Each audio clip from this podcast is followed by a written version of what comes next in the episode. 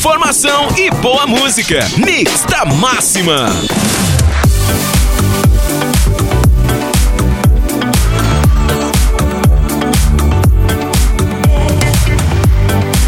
Gente linda! Olha só, agora são 9 horas e 10 minutos e esse é o momento que a gente estava esperando. Sim, estávamos esperando porque hoje é o dia o Dia Nacional da Hipertensão. Você sabia que uma, uma, uma coisa para ter um dia nacional, né? Hipertensão é algo importante, então. Por isso, nós trouxemos o Dr. Diogo Siqueira, que já está aqui no estúdio. Bom dia, doutor Diogo, tudo bem? Bom dia, Lauren. Bom dia, amigos da Rádio Máxima. É um grande prazer estar aí falando desse assunto tão importante, né? Como você disse, Dia Nacional da Prevenção e Combate à Hipertensão. Essa doença, essa doença, diríamos, silenciosa e tão maléfica. Incrível, né? E às vezes as pessoas têm e não sabem. Eu já conheço muita gente que, meu Deus do céu, não imagina o que está acontecendo por dentro, né? Vamos começar a falar desse assunto primeiro dizendo a hipertensão. É a pressão alta ou tem diferença? A hipertensão, pressão alta ou é a mesma coisa? Não sei. Eu sou leiga. Não, Lauren, é... o conceito é esse, né? É a hipertensão é a pressão alta. É uhum. que, o que as pessoas é, chamam de pressão alta. Né? Então, ah, eu tenho pressão alta é a doença hipertensão.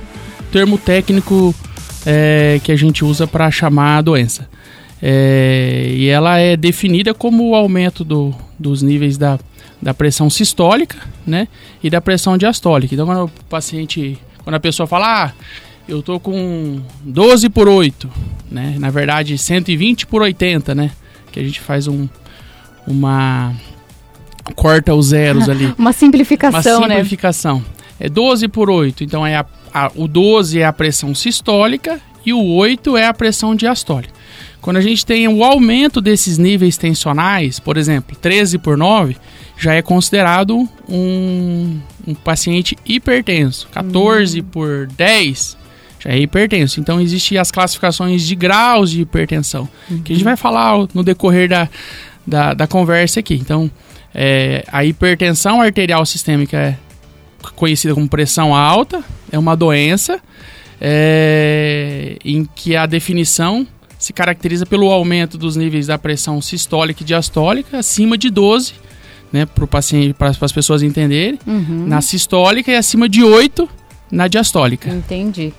Então, o 12 por 8 que é o, é o sonhado, né? Todo mundo fala, ai, ai, eu sou ótima, assim, a minha pressão é maravilhosa, 12 por 8 tá 100%. Sim, 12 por 8, 11 por 7, abaixo também é bom. Abaixo também pode, é bom. É, só não pode ser muito baixo, né? Abaixo também é bom. Ah, então, vamos ao que interessa, porque uh, quem tá ouvindo, quem tá assistindo, é, gosta de saber isso. É, quais são os sintomas? Porque é legal, eu estava lendo alguma coisa, como eu falei, sou bem leiga, por isso que eu estou questionando. É, ouvi dizer que é muito silencioso. Eu tenho pressão baixa, então eu não consigo compreender. Será que eu tô, tô tendo algum problema? Que eu tenho pressão alta, alguma coisa assim? Que sintoma? O que, que eu posso sentir? É, Lauren, é, talvez é, o consultório médico do, do, clínico, do cardiologista, é, a maior frequência de, de, de pacientes, talvez por doenças orgânicas, seja é, hipertensão mesmo, né? E, e, a gente tem uma dificuldade de adesão nos tratamentos e de, de persuadir o paciente, de convencê-lo a tratar, justamente porque o paciente não sente nada, né? E mas o que eu é, tô bem, né? É, Aquela, não, mas eu tô bem. E o que é pior, o que é pior de tudo, quando a gente começa a tratar o paciente, ele piora, ele se sente mal. Uhum. Porque o que dá sintomas mesmo uhum. é a hipotensão. Então, é, em algum ambiente fechado, ou quando alguma, alguma pessoa, você já deve ter presenciado isso, a pessoa às vezes vê, viu sangue ou tá algum ambiente fechado em que tá muito calor e a pessoa desmaia. Uhum. Sente... Então, que é um episódio de, síndrome vasovagal que a pessoa baixa a pressão. Entendi. Né? Aí isso dá sintoma. Uhum. Agora, eu tenho certeza que tem muita gente que tá andando na rua hoje, em Coronel Vida, na região, quem tá nos ouvindo, uhum. que tem pressão alta, mas nunca teve a curiosidade de ir lá aferir a pressão. Entendi. Né?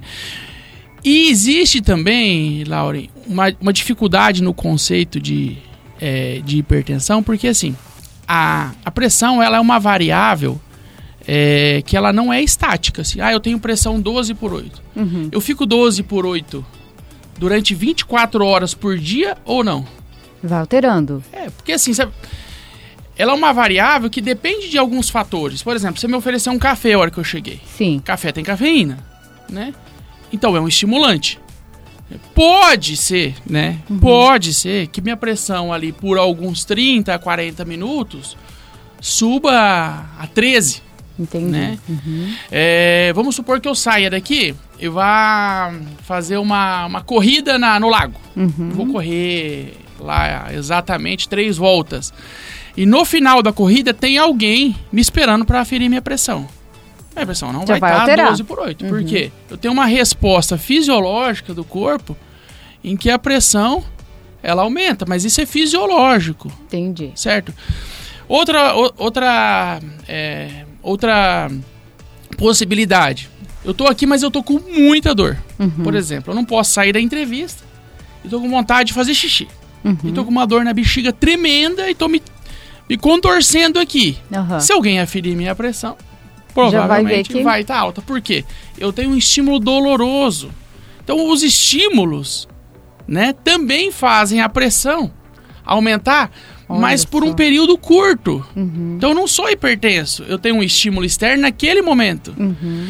É, ou uma outra possibilidade. Nós estamos agora é, daqui a quatro anos na final da Copa do Mundo e estamos nos pênaltis, vamos bater o último pênalti. Uhum. Né? Tá todo mundo muito tenso. tensão, então a tensão, ela, ela, essa palavra tensão, ela não é à toa. É Uhum. tensão é de pressão.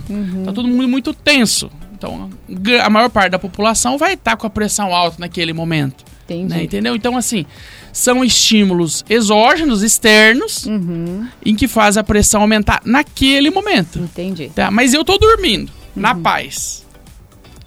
É, a Uhum. Aí princípio não, é pra ter pressão Não, alta. não é né? pra tá. E É, aí? E aí? Aí o cara é hipertenso. Hum. Aí o cara é hipertenso. Então, por isso é, que a gente precisa, para fazer o diagnóstico de hipertensão, precisa recomendar ao paciente que ele não esteja com dor, não esteja sobre o efeito de estímulos, não esteja, é, não tenha feito atividade física. A gente precisa fazer várias aferições. E aí, se confirmado, a gente precisa estratificar, classificar, tipo, é, é, é estágio 1, estágio 2, estágio 3. Meu Deus, tem isso ainda. Isso, e aí depois de classificar, a gente vai escalonar o tratamento. Se Aham. vai ser um tratamento só de mudança de estilo de vida, perder peso, sair, tirar o cigarro, É, é, é- diminuir o sal da comida, tudo, e aí, ou tomar, tomar remédio, né? Uhum. Essa, essa é outra questão, doutor Diogo, porque é, normalmente quando você ouve alguém falar, ah, não, eu tô, eu tô hipertenso, então agora eu vou ter que mudar a minha alimentação.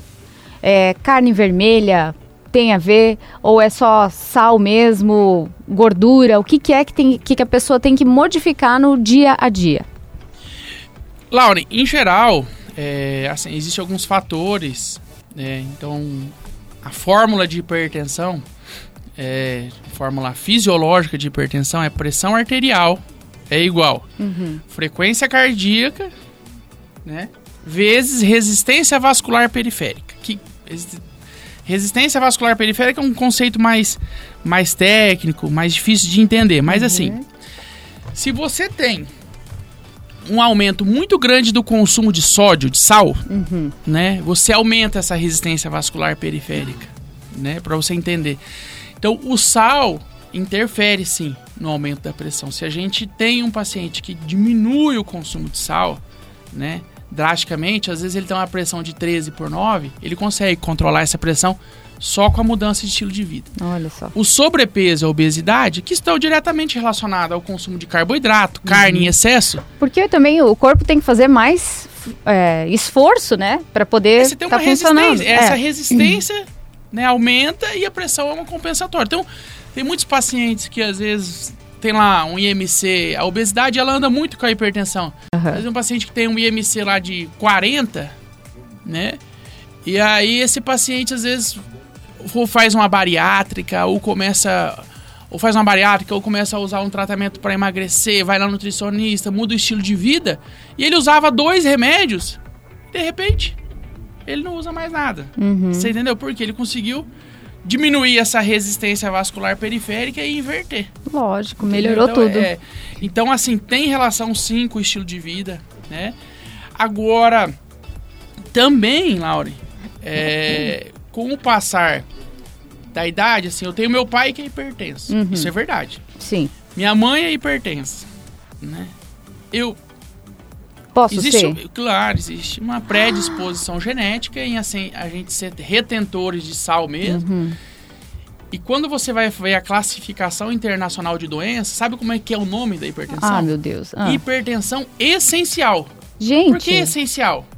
Porque ela é, é para você ter ela mesmo.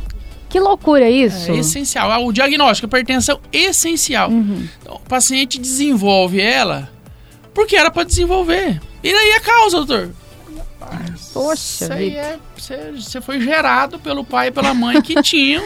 entendeu? Ah. E você vai ter de qualquer jeito. Mas eu sou magro. Não interessa, meu Interessa, querido. mas eu diminuí o sódio. Não interessa. E isso é de dificuldade de compreensão. É. Porque o paciente não quer aderir, vai lá, trata. Não, mas não consigo tem me isso, conformar tem- que eu tem- preciso tomar remédio pra vida inteira, porque não tem cura, né? Pois é, isso que eu ia perguntar. E daí o medicamento, como é que funciona? Tem que. É contínuo.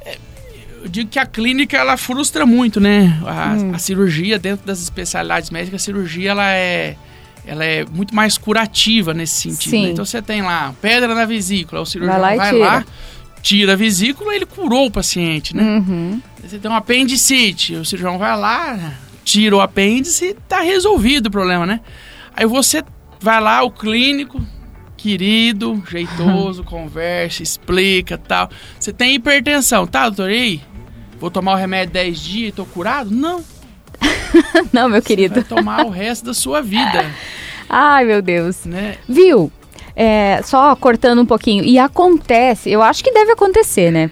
É, tipo, a pessoa tá fazendo esse tratamento. Você vai ter que tomar pro resto da vida. A pessoa tá fazendo esse tratamento. Aí, de repente, ela, ai, não, mas eu tô me sentindo muito bem. Esquece de tomar. Começa esquecendo de tomar e de repente já, ah, nem tô tomando. Não tô mais tomando por conta. E aí? Acontece isso. Acontece isso com muita frequência. Então, a principal causa de descontrole na pressão no consultório é falta de adesão ao tratamento. O paciente não adere. Uhum. É, às vezes por falta de, de, de compreensão, de entender o porquê que tá tomando o remédio, se ele não sente nada.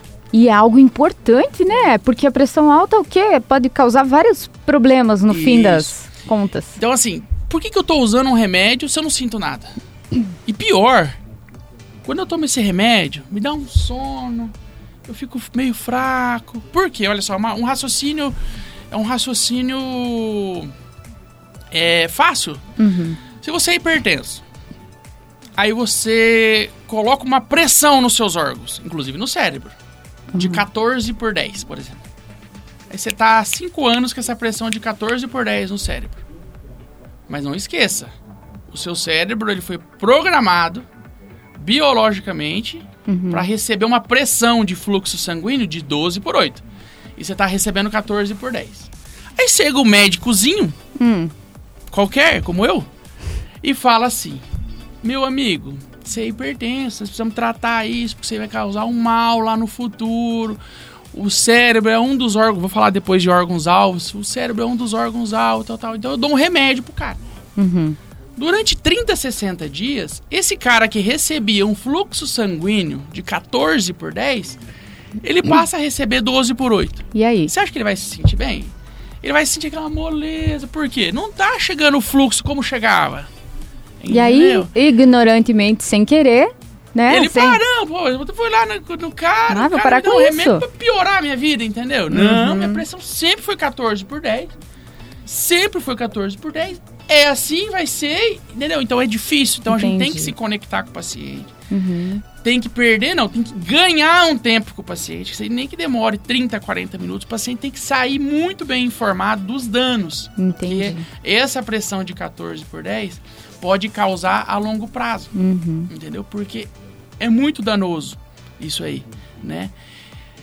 Posso falar dos órgãos-alvos? É isso que eu ia falar agora. Você falou de danos, né? Danos. Então, esses órgãos-alvo entram nessa parte de danos. É o que, o que vai acontecer durante o tempo ou o que em algum momento vai, ó, vai dar. Vai dar isso. É uma previsão. Como é que é? É, então assim, os órgãos-alvos são o cérebro, que eu acabei de citar, as artérias, que são os canos, os vasos, né, o coração, os olhos e os rins.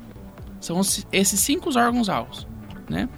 É, a longo prazo, esses órgãos que são diretamente afetados pela pressão alta, é, como eles foram programados, diríamos assim, para receber um fluxo sanguíneo de 12 por 8 na vida adulta, e estão recebendo lá 14 por 10, 14 por 10, 14 por 10, 16 por 11, 16 por 11, 18 por...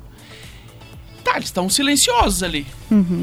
Mas o envelhecimento deles vai ser mais rápido, concorda? Para um cérebro... se Você Trabalha um mais? Lá, shh, É. tem uma, tá trabalhando mais, tá sentindo mais a pressão, né? Então, eu digo isso para meus pacientes e eu sempre faço essa comparação. Quem já consultou comigo vai lembrar dessa história. Eu sempre falo que é como se eu e a Laura fôssemos lá num- numa loja de, um- é, de, de caminhões, né? Ah, enfim, a Mercedes, e comprássemos um, dois caminhões iguais, né? Hoje, né? É, e a Lauren fosse extremamente cuidadosa na lavoura dela e lá estivesse uma tara lá, 20 mil quilos. A Lauren pode carregar só 20 mil quilos nesse caminhão. E a Lauren, que é mulher, muito cuidadosa, coloca os 20 mil quilos. Só 20 mil quilos. E aí passou 10 anos. E o Diogo, que é mais apavorado, que quer fazer render mais, coloca sempre 30 mil quilos. E aí um dia ali na uma cerealista eu encontro a Laura depois de 10 anos. Ô, Laura, compramos um caminhão. E eu chego pra Laura e falo: "Esse meu caminhão não vale nada.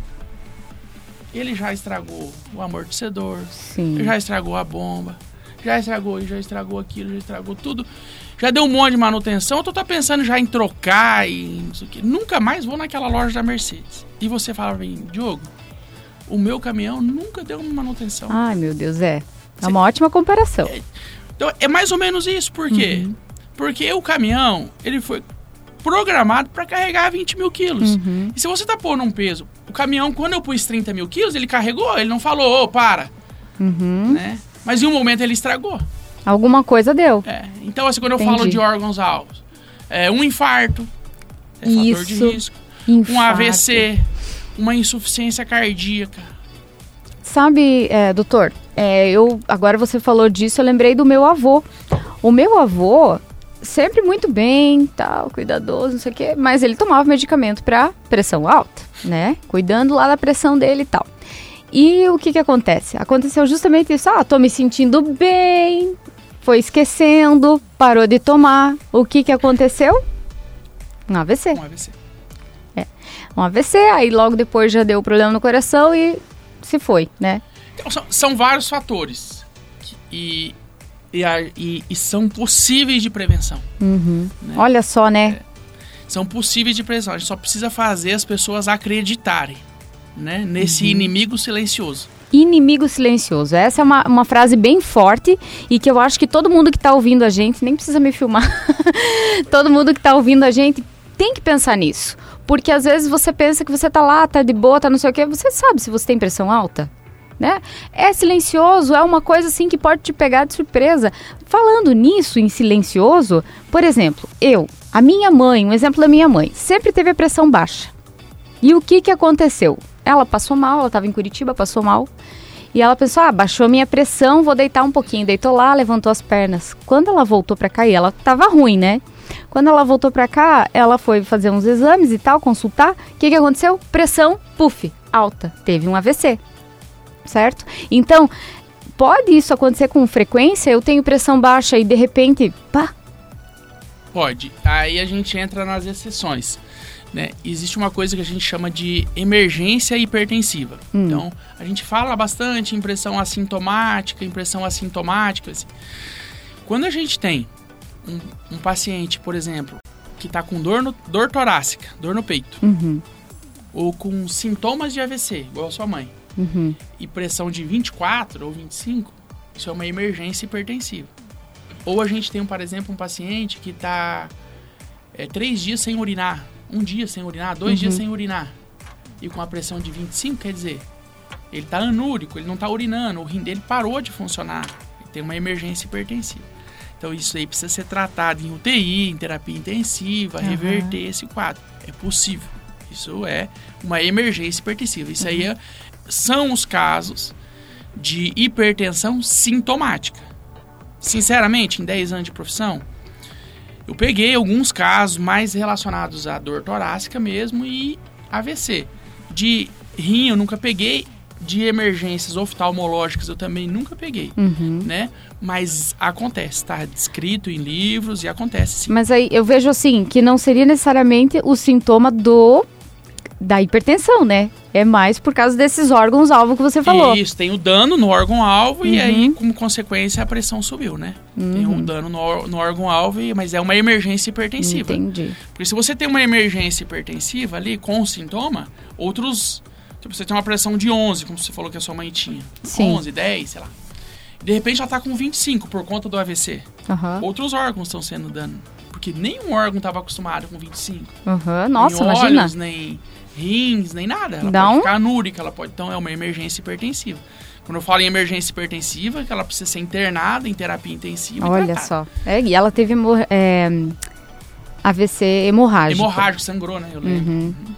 Pois é, então, gente, é um, é, um, é um assunto que parece assim tão comum, mas olha, tem um dia nacional. É, é um assunto assim que é preocupante e muitas pessoas, muitas pessoas sofrem ou podem sofrer, né, doutor? Vamos passar então alguma uma dica legal para quem está ouvindo a gente? Seria o quê?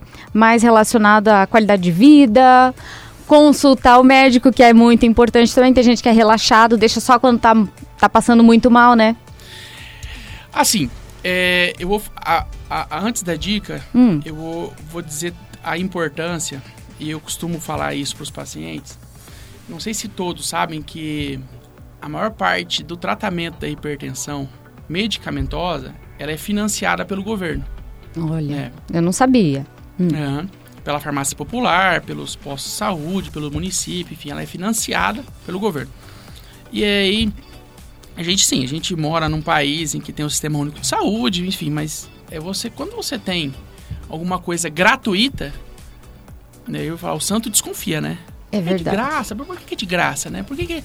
E a gente tem remédios bons, Uhum. gratuitos, sabe? Losartana, hidroclorotiazida, que são os remédios preconizados, assim, para as hipertensões moderadas a leve ali. E o que que qual que é a conta da saúde pública para fechar isso aí? Quando Hum. a gente fala em órgãos alvos, você pega uma população aí de 240 milhões de pessoas, né? A gente tem no Brasil. É, e um comprimidinho de, de, de losartana de, é barato, perto do custo que se pode gerar dos pacientes não serem tratados por não comprar o remédio. Pô, eu não sinto nada. Uhum, Aí o médico veio e me dá um diagnóstico de hipertensão e eu tenho que comprar o remédio ainda. uhum. Que Podia absurdo. É. Tomar uma cerveja, podia comprar um quilo de carne, Sim. podia fazer outra coisa. Mas comprar remédio para um negócio que eu não sinto não faz sentido. O que o governo entende? Ele fornecendo remédio gratuitamente, ele estimula o tratamento de maneira adequada e previne internações na alta complexidade. Uhum, Previne mortalidade, obviamente, né? Mas previne custos também. uhum. né? Porque a saúde gira em torno de custos. Né? A saúde é muito cara Sim. né, UTIs e tudo mais. Então, assim, se você previne infarto, se você previne é, internamentos em, em unidades de hemodinâmica, onde tem que fazer cateterismo, em unidades de CTI, onde você tem que passar com, com, com, com neurolo- neurocirurgião, neurologista, isso tudo é custo que está sendo poupado. Então, é mais barato dar o tratamento. O tratamento. gratuito, entendeu? Então, isso faz sentido. Com relação às dicas, assim, o que a gente costuma ver, tá? Isso não é, não é uma crítica, gente, mas o que costuma ver, que as mulheres, elas são mais cuidadosas com a pressão. Elas costumam ver mais a pressão com facilidade, né? Uhum. É verdade. Primeiro momento que a gente fica assim, ai, tô meio assim, vou dar uma olhada, né? Pressão, Vou aferir a pressão. Então, assim, é, os homens costumam ser né, é, as pessoas que carregam talvez as maiores é, responsabilidades financeiras da família, às vezes tem que trabalhar braçalmente. O estresse talvez seja maior, né? É, e aí, os homens, eles têm uma dificuldade de, de compreensão de que eles podem ficar doentes. Eles se sentem super-heróis, sabe? Uhum. As crianças, ou ver os pais Verdade. como super-heróis, o Uhum. homem como super-herói. E eles se sentem... E eu tenho pacientes que têm 60 anos, 65, e que nunca tinham ido no médico. Isso acontece diariamente no consultório. Né? E às vezes vão amarrado pela família. E essas pessoas ainda trabalham firme ainda, sabe? Trabalham na Uhum. Não se lavoura, entrega, né? Não se entrega. E, e se você tira eles, se você vai lá e fala, não, não quero mais que você faça isso, eles deprimem, entendeu? Então, assim, essas pessoas, a gente tem algumas doenças que são essenciais, que o clínico trata. Uma delas é a hipertensão, outra é o diabetes. Então, essas triagens anuais que a gente faz, como essa conversa que a gente está hoje, esse estímulo, isso aqui é uma conversa que estimula, né? Esse estímulo de você procurar descobrir se você é hipertenso já é uma grande coisa. Se nessa nossa reunião, as pessoas que nos ouviram, se alguém descobrir que é hipertenso e começar a tratar a partir de hoje, Já, a gente já ganhou o dia. com certeza. É, a Então, ideia. é, a ideia é essa, você entendeu? Então por que, que os as pessoas fazem Dia Nacional da Prevenção e Combate à Hipertensão? Para estimular Uhum. as pessoas a procurarem a saber se são hipertensos ou não. E se descobrirem, procurar tratar. Aí é com o médico lá, classificar, né? Se é leve, vamos tentar É. seis meses. Se é hum, moderar, estágio 1, É, isso é uma coisa que você começou a falar no início da nossa conversa, esses estágios da, da hipertensão. Antes da gente, da gente encerrar a nossa conversa bacana aqui, é, quais são esses estágios? Porque, de repente, é, estágio 1 seria quem está tá começando a ficar com a pressão alta, descobriu agora e, e começou a, a perceber que está diferente o, É, o rendimento. É- então a sociedade, existem as sociedades, né? E quem organiza isso aqui no Brasil é a Sociedade Brasileira de Cardiologia. Existe a Sociedade Americana de Cardiologia, Sociedade Europeia de Cardiologia, e eles organizam. Existem as classificações, todo ano existem encontros.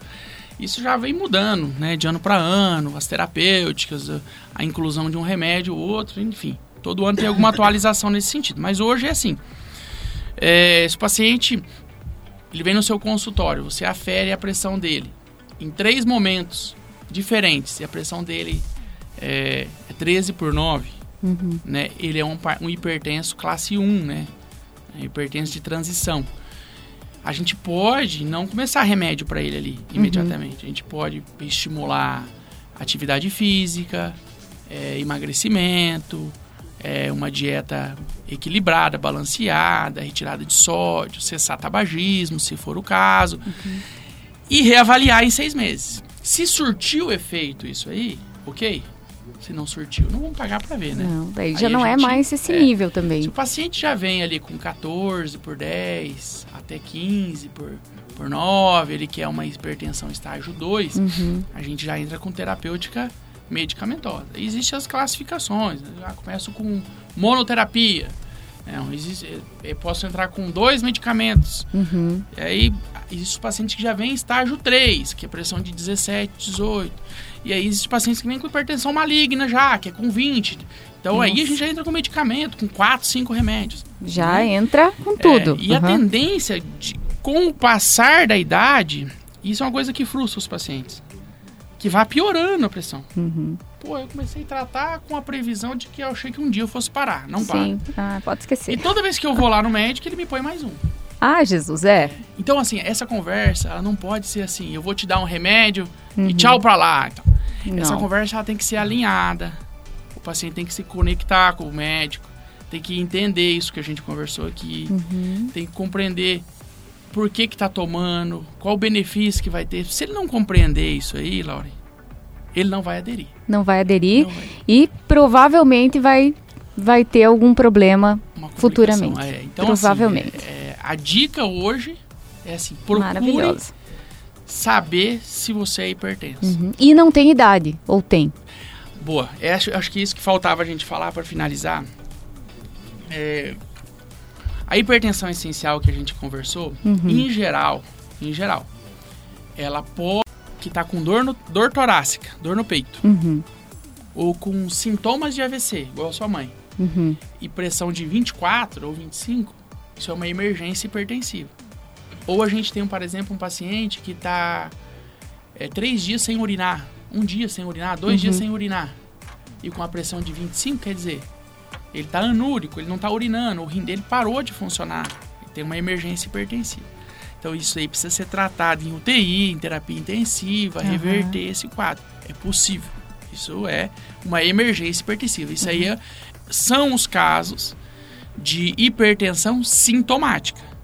Sinceramente, em 10 anos de profissão, eu peguei alguns casos mais relacionados à dor torácica mesmo e AVC. De rim eu nunca peguei, de emergências oftalmológicas eu também nunca peguei, Uhum. né? Mas acontece, tá descrito em livros e acontece sim. Mas aí eu vejo assim que não seria necessariamente o sintoma do da hipertensão, né? É mais por causa desses órgãos-alvo que você falou. Isso, tem o dano no órgão-alvo e Uhum. aí, como consequência, a pressão subiu, né? Tem um dano no, no órgão-alvo, e- mas é uma emergência hipertensiva. Entendi. Porque se você tem uma emergência hipertensiva ali com sintoma, outros. Tipo, você tem uma pressão de 11, como você falou que a sua mãe tinha. Sim. 11, 10, sei lá. De repente ela tá com 25 por conta do AVC. Aham. Outros órgãos estão sendo dano. Porque nenhum órgão estava acostumado com 25. Aham. Nossa, nem imagina. olhos, nem rins, nem nada. Ela Dá pode ficar anúrica, ela pode. Então é uma emergência hipertensiva. Quando eu falo em emergência hipertensiva, que ela precisa ser internada em terapia intensiva. Olha tratada. só. É, e ela teve é, AVC hemorrágico. Hemorrágico, sangrou, né? Eu lembro. Uhum. Pois é, então, gente, é um, é, um, é um assunto que parece assim tão comum, mas olha, tem um dia nacional. É, é um assunto assim que é preocupante e muitas pessoas, muitas pessoas sofrem ou podem sofrer, né, doutor?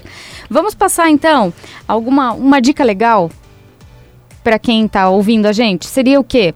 Mais relacionado à qualidade de vida, consultar o médico, que é muito importante também. Tem gente que é relaxado, deixa só quando tá, tá passando muito mal, né? Assim, é, eu vou. a- a- antes da dica, Hum. eu vou, vou dizer a importância, e eu costumo falar isso para os pacientes. Não sei se todos sabem que a maior parte do tratamento da hipertensão medicamentosa ela é financiada pelo governo. Olha, eu não sabia. Hum. Aham. Pela farmácia popular, pelos postos de saúde, pelo município, enfim, ela é financiada pelo governo.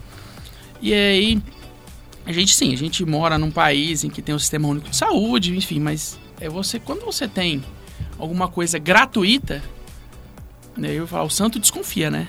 É É de verdade. graça, por que é de graça, né? Por que que... E a gente tem remédios bons, Uhum. gratuitos, sabe? Losartana, hidroclorotiazida, que são os remédios preconizados, assim, para as Uhum. hipertensões moderadas a leve ali. E o que que- qual que é a conta da saúde pública para fechar isso aí? Quando Hum. a gente fala em órgãos alvos, você pega uma população aí de 240 milhões de pessoas, né? A gente tem no Brasil. É, e um comprimidinho de, hiperte- de losartana de, é barato, perto do custo que se pode gerar dos pacientes não serem tratados por não comprar o remédio. Pô, eu não sinto nada. Uhum, Aí o médico vem e me dá um diagnóstico de hipertensão e eu tenho que comprar o remédio ainda. uhum. Que Podia absurdo. É. Tomar uma cerveja, podia comprar um quilo de carne, Sim. podia fazer outra coisa. Mas comprar remédio para um negócio que eu não sinto não faz sentido. O que o governo entende? Ele fornecendo remédio gratuitamente, ele estimula o tratamento de maneira adequada e previne internações na alta complexidade. Uhum, Previne mortalidade, obviamente, né? Mas previne custos também. uhum. né? Porque a saúde gira em torno de custos. Né? A saúde é muito cara Sim. né, UTIs e tudo mais. Então, assim, se você previne infarto, se você previne é, internamentos em, em unidades de hemodinâmica, onde tem que fazer cateterismo, em unidades de CTI, onde você tem que passar com, com, com, com neurocirurgião, neurologista, isso tudo é custo que está sendo poupado. Então, é mais barato dar o tratamento. O tratamento. entendeu? Então, isso faz sentido. Com relação às dicas, assim, o que a gente costuma ver, tá? Isso não é, não é uma crítica, gente, mas o que eu costumo ver, que as mulheres, elas são mais cuidadosas com a pressão. Elas costumam ver mais a pressão com facilidade, né? Uhum. É verdade. Primeiro momento que a gente fica assim, ai, tô meio assim, vou dar uma olhada, né? Pressão, Vou aferir a pressão. Então, assim, é, os homens costumam ser. né, é, as pessoas que carregam talvez as maiores é, responsabilidades financeiras da família, às vezes tem que trabalhar braçalmente. O estresse talvez seja maior, né? É, e aí, os homens, eles têm uma dificuldade de, de compreensão de que eles podem ficar doentes. Eles se sentem super-heróis, sabe? Uhum. As crianças ou ver os pais Verdade. como super-heróis, o Uhum. homem como super-herói. E eles se sentem... E eu tenho pacientes que têm 60 anos, 65, e que nunca tinham ido no médico. Isso acontece diariamente no consultório. Né? E às vezes vão amarrado pela família. E essas pessoas ainda trabalham firme ainda, sabe? Trabalham na Uhum. Não se lavoura, entrega, né? Não se entrega. E, e se você tira eles, se você vai lá e fala, não, não quero mais que você faça isso, eles deprimem, entendeu? Então, assim, essas pessoas, a gente tem algumas doenças que são essenciais, que o clínico trata. Uma delas é a hipertensão, outra é o diabetes. Então, essas triagens anuais que a gente faz, como essa conversa que a gente está hoje, esse estímulo, isso aqui é uma conversa que estimula, né? Esse estímulo de você procurar descobrir se você é hipertenso já é uma grande coisa. Se nessa nossa reunião, as pessoas que nos ouviram, se alguém descobrir que é hipertenso e começar a tratar a partir de hoje, Já, a gente já ganhou o dia. com certeza. É, a Então, ideia. É, a ideia é essa, você entendeu? Então por que, que caras- as pessoas fazem Dia Nacional da Prevenção e Combate à Hipertensão? Para estimular Uhum. as pessoas a procurarem a saber se são hipertensos ou não. E se descobrirem, procurar tratar. Aí é com o médico lá classificar, né? Se é leve, vamos tentar É. seis meses. Se é moderar, estágio 1, É, isso é uma coisa que você começou a falar no início da nossa conversa, esses estágios da, da hipertensão. Antes da gente, da gente encerrar a nossa conversa bacana aqui, é, quais são esses estágios? Porque, de repente, é, estágio 1 seria quem está tá começando a ficar com a pressão alta, descobriu agora e, e começou a, a perceber que está diferente o, o rendimento. É- então a sociedade, existem as sociedades, né? E quem organiza isso aqui no Brasil é a Sociedade Brasileira de Cardiologia. Existe a Sociedade Americana de Cardiologia, Sociedade Europeia de Cardiologia, e eles organizam, existem as classificações, todo ano existem encontros, isso já vem mudando, né, de ano para ano, as terapêuticas, a inclusão de um remédio, outro, enfim. Todo ano tem alguma atualização nesse sentido, mas hoje é assim. É, esse paciente ele vem no seu consultório, você afere a pressão dele em três momentos diferentes e a pressão dele é, é 13 por 9, Uhum. né? Ele é um, um hipertenso classe 1, né? É hipertenso de transição. A gente pode não começar remédio para ele ali imediatamente. A gente pode estimular atividade física, é, emagrecimento, é, uma dieta equilibrada, balanceada, retirada de sódio, cessar tabagismo, se for o caso, e reavaliar em seis meses. Se surtiu efeito isso aí, ok. Se não surtiu, não vamos pagar para ver, né? Não, daí Aí já não é gente- mais esse é. nível também. Se o paciente já vem ali com 14 por 10, até 15 por, por 9, ele quer uma hipertensão estágio 2, Uhum. a gente já entra com terapêutica medicamentosa. Existem as classificações, né? já começo com monoterapia. Não, existe, eu posso entrar com dois medicamentos. Uhum. E aí, existe paciente que já vem em estágio 3, que é pressão de 17, 18. E aí, existe pacientes que vêm com hipertensão maligna já, que é com 20. Então, aí a Nossa. gente já entra com medicamento, com 4, 5 remédios. Já Né? entra com tudo. É, e a Uhum. tendência, de, com o passar da idade, isso é uma coisa que frustra os pacientes. Que vai piorando a pressão. Uhum. Pô, eu comecei a tratar com a previsão de que eu achei que um dia eu fosse parar. Não para. Sim, ah, pode E esquecer. toda vez que eu vou lá no médico, ele me põe mais um. Ah, Jesus, é. Então, assim, essa conversa, ela não pode ser assim, eu vou te dar um remédio Uhum. e tchau pra lá. Então, essa Não. conversa ela tem que ser alinhada. O paciente tem que se conectar com o médico, tem que entender isso que a gente conversou aqui, Uhum. tem que compreender por que que tá tomando, qual o benefício que vai ter. Se ele não compreender isso aí, Laura, ele não vai aderir. Não vai aderir Não vai. e provavelmente vai, vai ter algum problema. Futuramente. É, então, Provavelmente. Assim, é, é, a dica hoje é assim, procure Maravilhosa. Saber se você é hipertenso. Uhum. E não tem idade, ou tem? Boa. É, acho, acho que isso que faltava a gente falar para finalizar. É, a hipertensão essencial que a gente conversou, Uhum. em geral, em geral, ela pode iniciar a partir dos 40 anos. Uhum. Tá? Ah, o meu pai é hipertenso, a mãe é hipertensa. É, fica e atento, né? a partir dos 40 anos, eu fui lá no médico fazer uma consulta de rotina. Um ano passado, minha pressão era normal. E esse ano é alta. Pois é, isso aí é uma hipertensa essencial. Mas às vezes, existem casos de pacientes com 17 anos que são hipertensos. É normal? Não, é normal. Pois é. Porque isso não se classifica como uma hipertensão essencial. Uhum. Aí se classifica depois do diagnóstico. Então a gente afere essa pressão em várias circunstâncias. Faz até um mapa, que é aquele. Você põe aquele aparelhinho, Ah, sim. monitorar 24 horas e tal. Se se confirmar o diagnóstico, a gente tem que investigar causas de hipertensão secundária. Uhum. Por exemplo, vou citar um exemplo, existe vários. né? Eu tenho uma obesidade mórbida, tenho um IMC de 60, tenho 190 quilos, tenho 17 anos. Isso é possível, né? Nossa, é Existe possível, isso, né? com certeza. Lá nos Estados Unidos é bem comum isso. É, Esse paciente é hipertenso. Tá, mas por que, que ele é hipertenso? Poxa vida, né? obesidade, né? Então, a obesidade é um causa de hipertensão fator- um secundária. fator de risco, né? Hipertiroidismo Uhum. é outro. Também. Também pode ser causa Olha de hipertensão secundária. Então, assim, a gente vai investigar felcromocitoma, que é uma outra doença. Existem, então, algumas doenças que podem aumentar. Então, a gente Uhum. vai achar uma causa que chama...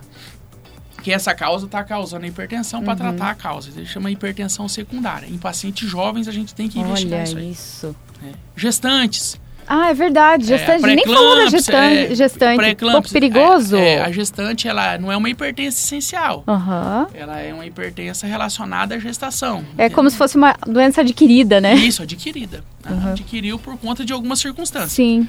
Entendeu? Daí a gente tem que tratar a causa. Bem interessante. Então, o alerta é para todo mundo, né? Ninguém tá livre. Não.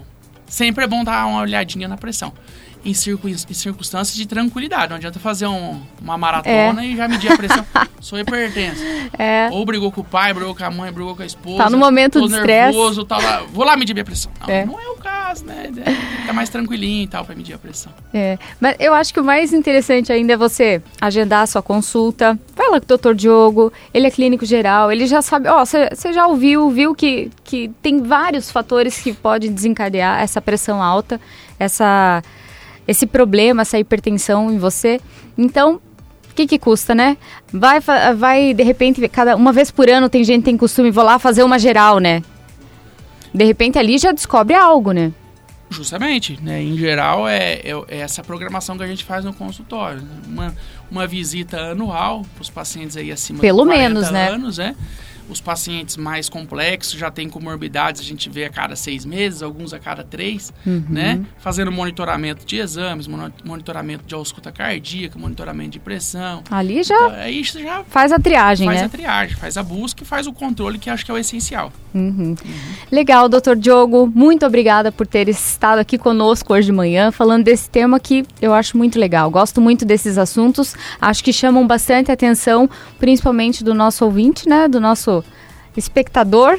E espero que a gente encontre outros temas aí bem abrangentes, assim, e que possam afetar de uma maneira positiva as pessoas que estão ouvindo e alertar também.